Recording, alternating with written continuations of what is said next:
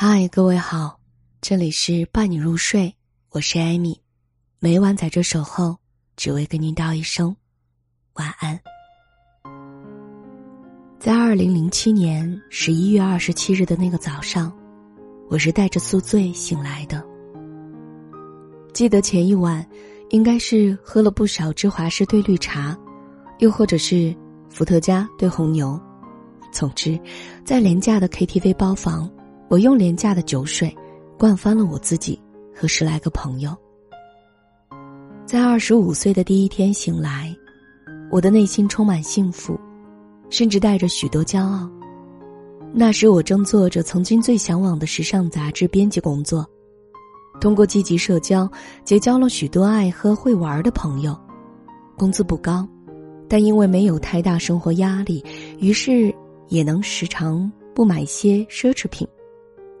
每每在深夜，喝得烂醉，从酒吧出来，欢快的从人声鼎沸的工体西路，穿过元老胡同，再走到车水马龙的朝阳门外大街上打车回家。看着高楼大厦满城霓虹，经常会想矫情的喊一嗓子：“北京是我的。”所以二十五岁的那一天，我带着许多的感触，以及青春特有的意气与肤浅。写下了二十五岁后你该知道的六十六件事儿。记录那个时候我是如何生活、交友、恋爱等等，感觉良好，志得意满。而今我三十七岁了。前一晚，我只是自己静静的待着，甚至没有喝酒。凌晨的时候还在跟人讨论工作。十二年之后。生活变得越来越具体。这一周要做什么？明天必须要确定哪些事儿？下周要见哪几个人？狗粮快吃完了，而猫又该驱虫。暖气不热，要找人来修理。阿姨过年要提前请假。晚上吃了主食或油盐，明早起来脸一定肿。一个人喝半瓶香槟或者一百毫升的威士忌，正好超过这个量，第二天会头疼，至少耽误半天不能干活。年少无知，每一分钟都在想可能；人近中年，每一分钟都在想对策。可是，今天我一觉醒来，还是写下了这篇感悟，因为一年一年过去，面临的问题每年都是全新的。竭尽全力想对策、找方案的同时，常常也会顺便收获一些经验与答案。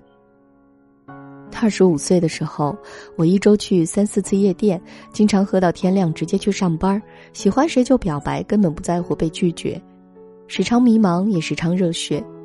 如今我三十七岁，几乎每天准时二十三点睡觉，七点起床，绝不熬夜，很难喜欢谁。就算真的喜欢，也会克制自己，因为害怕打扰，也怕被拒绝。情绪稳定，很难被外界影响。年轻很好，很浪，但你也还是会喜欢未来成熟的你，因为那个成熟的你在看待人、做事情、过日子的时候，终于明白了三十七件事儿。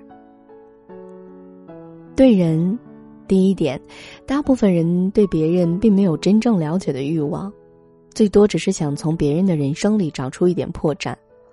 第二点。迟早你也会走入一种很淡然的状态，因为不在乎，所以很难对人生气，对许多事儿也不再用力，说话变得很直接，甚至显得有一些冷漠，过着深居简出的生活，旁人觉得单调，但自己觉得有趣儿。这不是什么佛系，这是你在做成了许多工作，打过了无数交道之后。终于对人际关系里的琐碎、无聊、虚伪有了豁免权。第三，为什么要害怕被人嫉妒啊？你只有在极为出众的时候才会惹人嫉妒。第四，真实人生之中，什么翻盘、逆袭、打脸赢回去，其实都是非常小概率的事件。所以，真的也别想着要证明给谁看，要跟谁较劲儿。能切实的让自己的生活今天过得比昨天好一点，明天又过得比今天更好一点，才是人生第一正经事儿。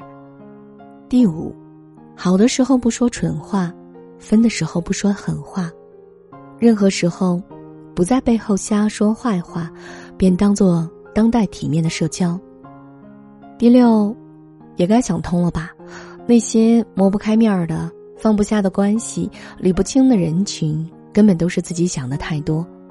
拉黑一个人，拒绝一件事儿，并不会对谁造成多大的伤害。硬起心肠，只是为了放过自己。第七，你越来越不爱吐槽了，因为深刻了解每个人都有装逼的权利，你也一样啊。人生太艰难，害怕的时候，我们都会装模作样。第八，并不是年纪大了脾气就会越来越坏，而是因为年纪大了，就会有足够的经验判断出哪些是撒谎，哪些是推诿，哪些是故意使坏。哪些是又蠢又无知，以及对这些生气只有一个原因，请别浪费我的时间。第九，其实蛮残忍的，人际关系的终结，并不总是想象当中的背叛或是欺骗，很多时候只是两个人的差距越来越大，也无法共同进步。友情是，爱情也是。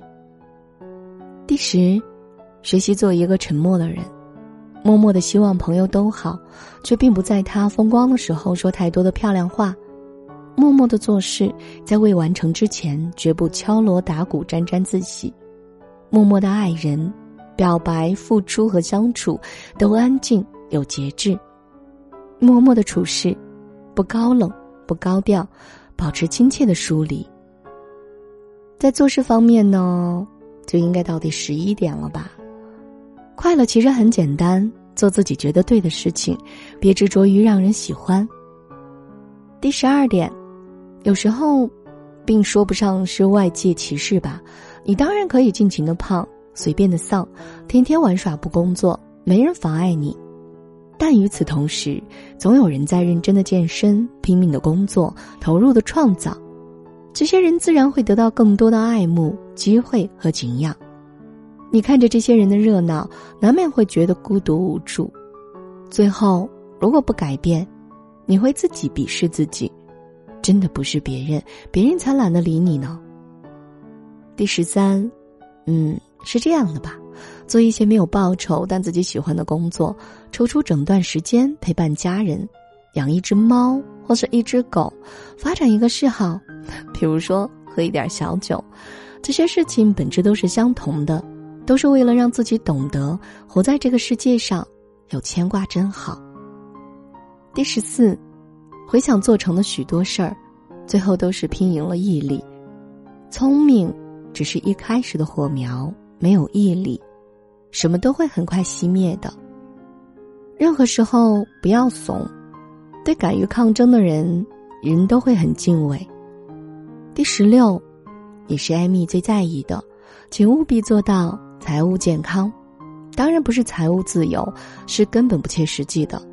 财务健康是指，你有完全的能力独立维持生活，有应对各种风险的充分保障，诸如医疗保险、短暂的失业储蓄，都能合理的满足自己的欲望和爱好，能做到财务健康，自然懂得平和和自喜。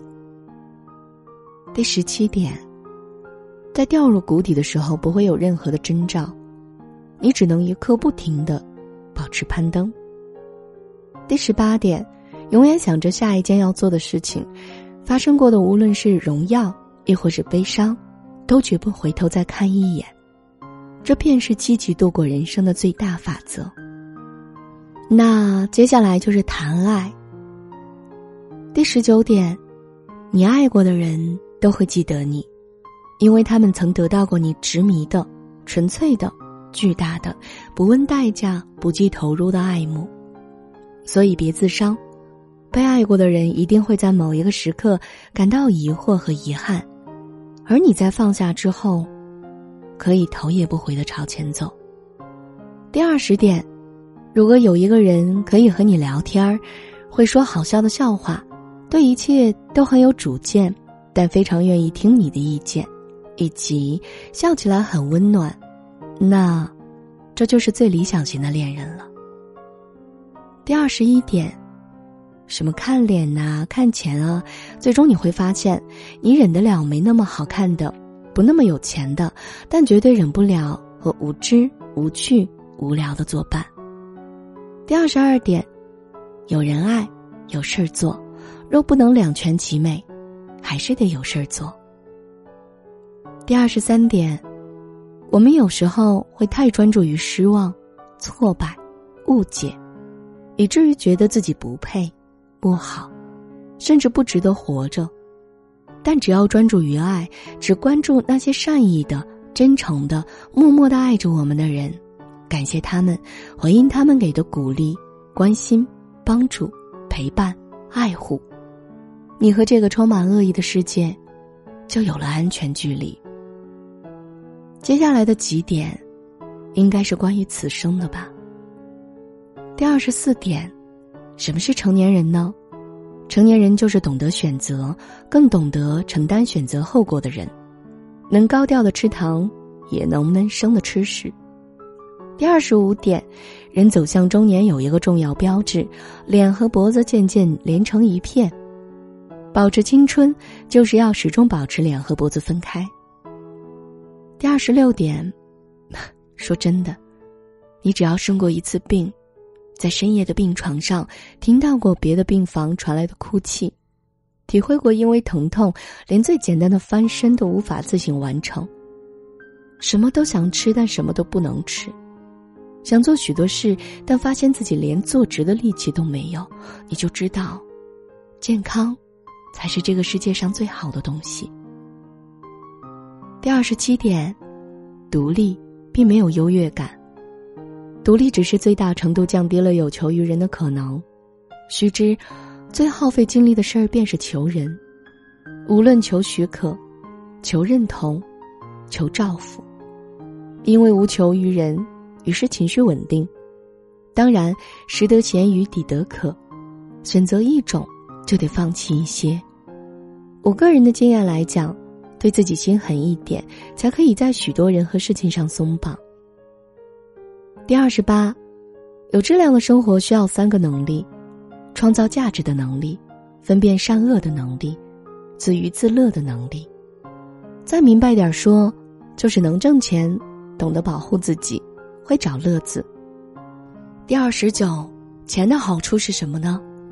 第一阶段是满足各种欲望，而真正的好处在第二阶段，你得以无视一切挑衅、议论和猜忌，没人能影响你的生活。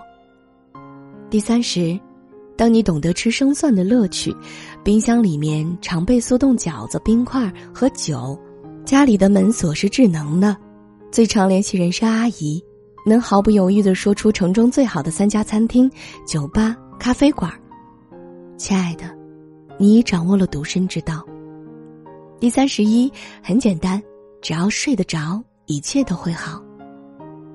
三十二，你做了所有该做的事儿，你只是差点运气。这一句话足以解释我们人生当中的所有欠缺。第三十三，偶尔要试试彻底失联式的放松。